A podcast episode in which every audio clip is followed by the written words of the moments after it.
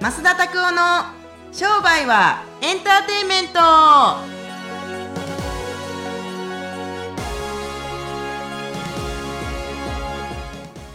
Welcome to 商売はエンターテインメント。サンタクロース風ですね。ほうもうすぐほうほう12月だからですか。まだ11月ですよ。あ知ってました？あの別にサンタクロースを意識したわけじゃなくてほうほうほうって言っただけです。いやいやもうほ増田さん前のめりだからもう来年になっちゃってるでしょ？ほほほって言って今。本当ですか？いやー今のは絶対サンタクロースを意識してたなと。あの僕おいふいっつもねいっつも感じることあるんですけど、はい。こうなんか会話がねすごいこう直角にいきますよね。なぜかというとカッカって変わるよね。直角？すごい。あのね直直角会話って聞いたことありますか？ないです。直線会話直角会話間接会話っていう3つの会話があって、はい。直角会話っていうのはいきなりパッて「あそういえばさ」とか。で例えばドーナツ食べながら「そういえば奈良漬け好き」とか言ったりとかするのってあ直角会話って言って。ですであのー平面の会話っていうのは普通の会話なんですけれども、はい間接会話っていうのは誰かのことを出してくるんですよ。例えばあの人言ってたけどとか例えばあの人例えばっていうのが間接会話なんあですって。上手ですね。比喩ですね。メタファーですね。メタファーっていうんですか？わからないですけれども。もうちかさんの会話は本当いつも僕ねあの感心するんですよ。ぶっちゃけ。なぜかというと僕ちょ僕そのなんていうの直角会話できないというか直線会話が多いですよね。直線会話が多いですし関節がは寝てしまうかですそうですね。なんでそんなキャラクターにさせるのか 全くわからないですけれども。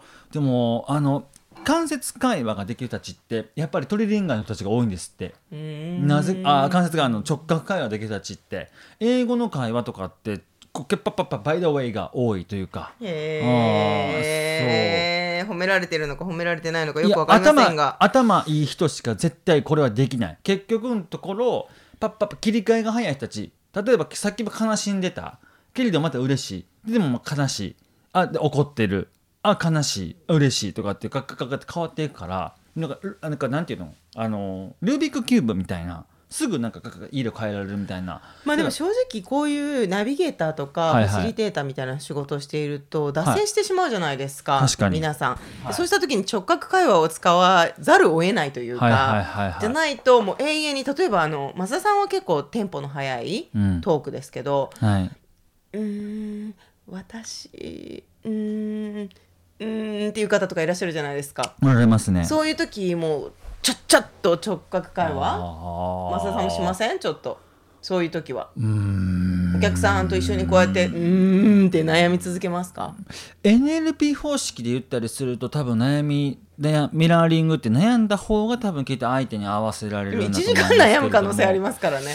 待てないですね。とい。う意味ではせっかちなのかもしれないです。でもねどっちにしてもねあなたはすごく頭がいいですよ。なぜかというとやっぱりこ語学がやっぱ堪能っていうのももちろんありますしあとどうやろう切りやっぱりこのナビゲーターやっていただいてますけど切り替え早いですよね。パッパッパッパはい次行きますみたいな感じで。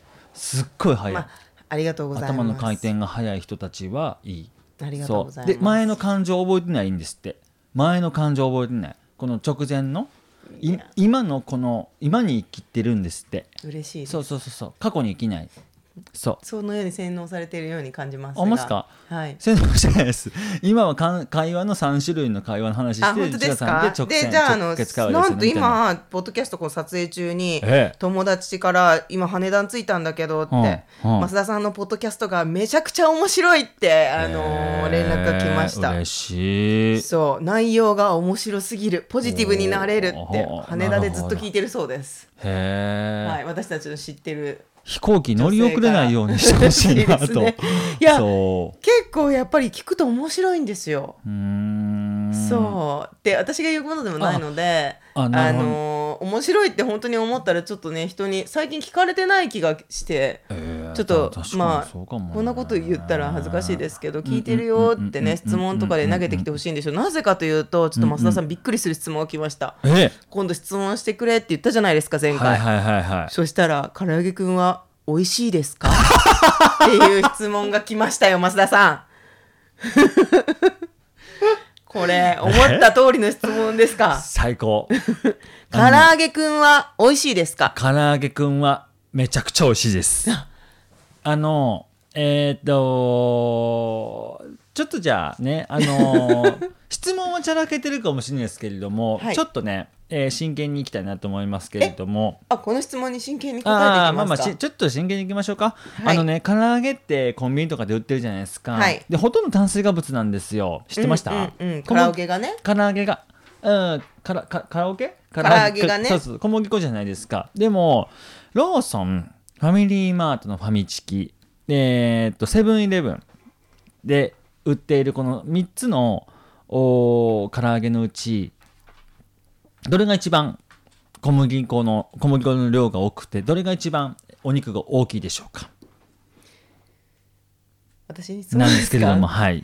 じゃあもうちょっと全然会話が違う直角会話ですけど、はいはいはい。前提として、はいここで言っていいのかわからないんですけど、はい。やっぱりコンビニエンスストアで使われていらっしゃる あの酸化した油で揚げたものっていう前提でもう、あの検証の対象外にも対象にもななっていない。美味しいのはわかるんですよ、でももうちょっとなん何か心のブレーキがかかってしまいます私は。なるほどなるほど。ません。あおまあまああのそれはまあいいんですけれども、はい。基本的にねえっ、と衣が一番薄いのはねローソンなんですよ。そうそうそうそう。唐揚げくん、うん唐揚げくん唐揚げくんってロチキンのーソン形のやつそうですよね。そうそうそうそういろんなチーズ味とかがあるじゃないですか、はいはいはい。まあ、基本ね食べないことを前提にしてほしいんですけれども。あとは次にいいのがですねえっ、とセブンイレブンの唐揚げはあのーまあまあそこそこのお肉は使っている。だから油はずっとやっぱ置いてるから酸化してるんですけれどもそれは仕方ないんですけれども。マクドナルドもそうもそうなんですけれども。一番良くないのはあの、まあ、ピー入れられないからですけれどももうファミチキ。もうこれ最悪なんですよチキンじゃないから。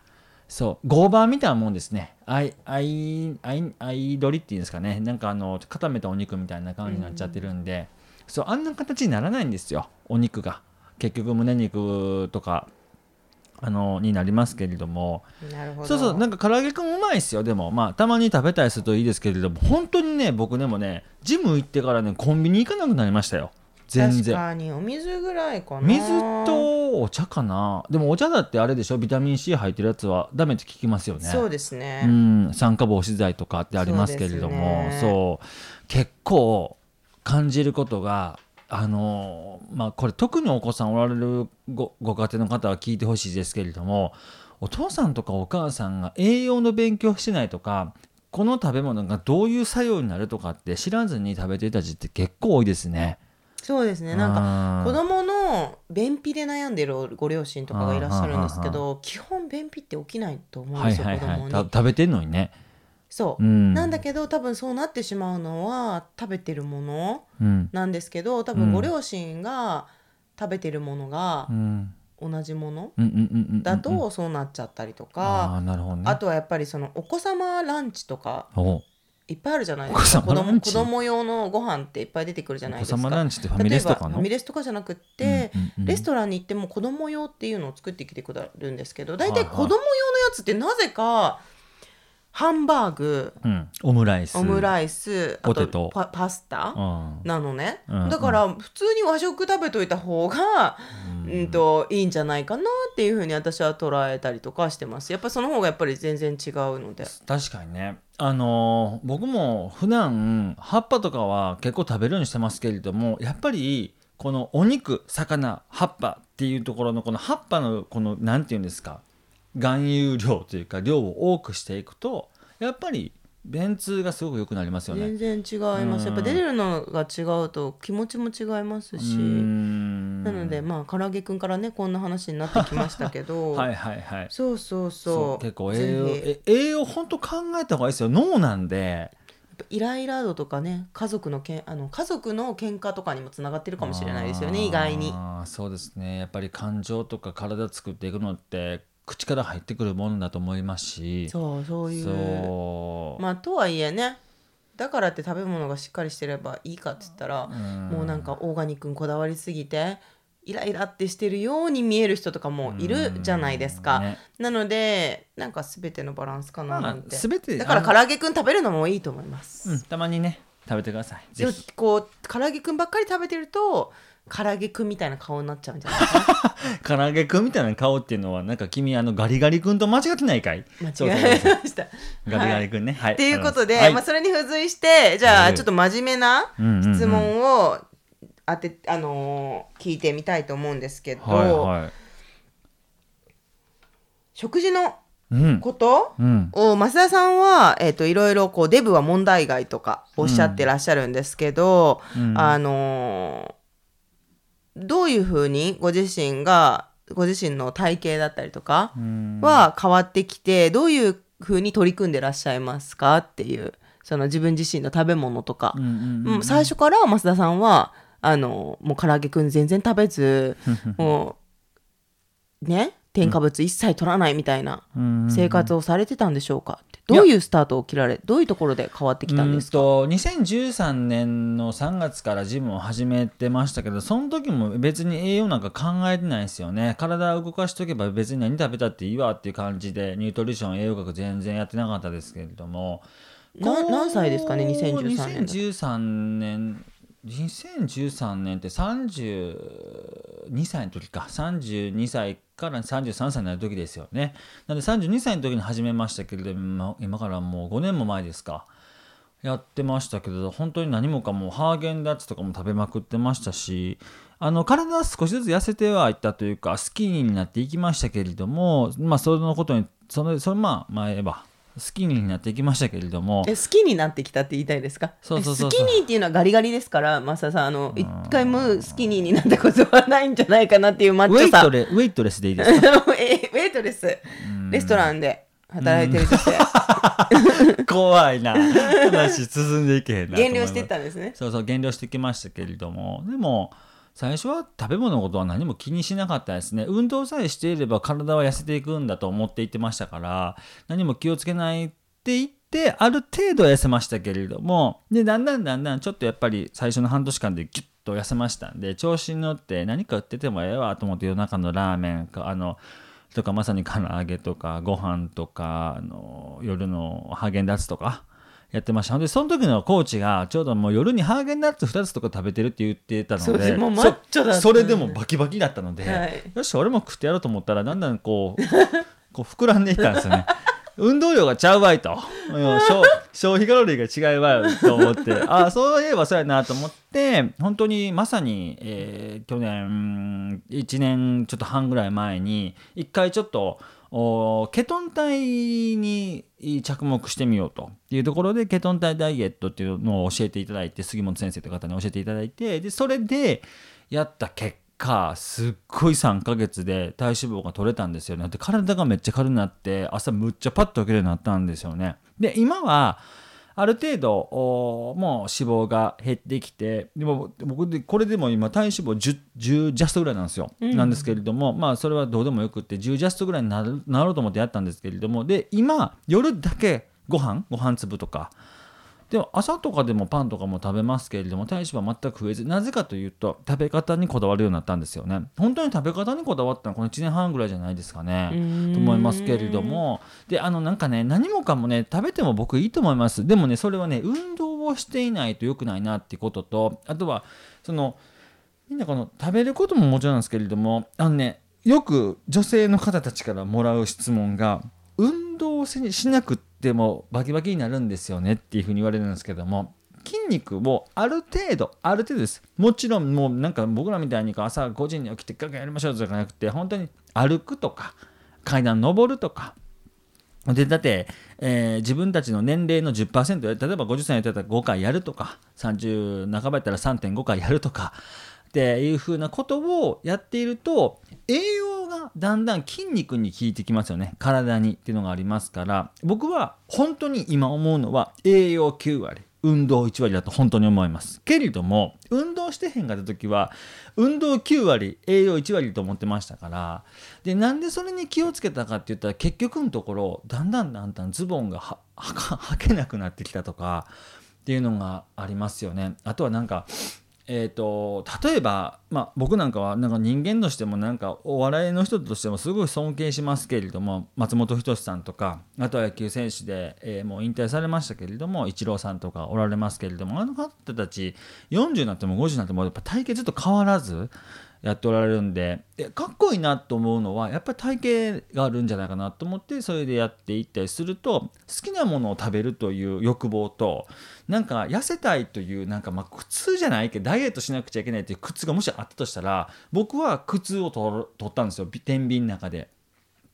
で結局のこのジーパンにしてもそうですけれどもあの服何着てでもやっぱりパシッと決まりますよね。っていうのがありますからうーん僕はあの食べ物を気をつけた方がいいなと思うのはそれはなんか健康とかどうとかじゃなくてまず見た目。人は見た目が9割ですから。僕なんかやっぱりその最近は言わないですよ袖ぶ死ねとか。そんなこと。言わないですよそんな。別に勝手に死んだらいいと思いますから。そう。でなんかただねただなんか例えば商商売やっとって売れたい。好かれたい。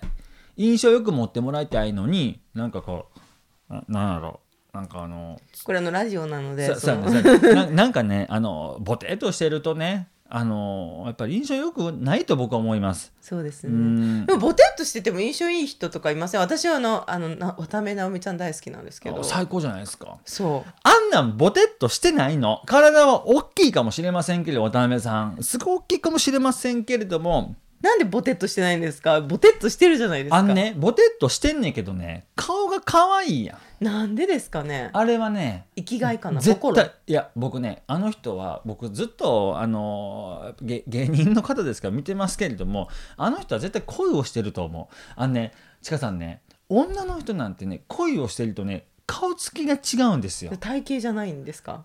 体型はしゃあないやん。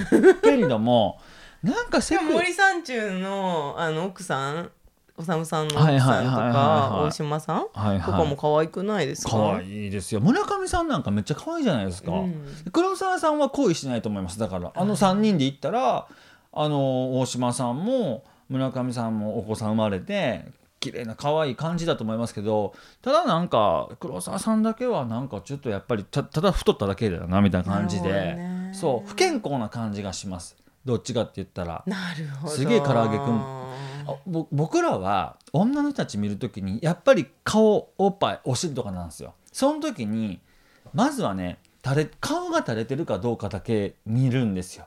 パパパパってえあのなんか反射神経で。でで顔垂れてなかったら大体次下見ていくんですよ。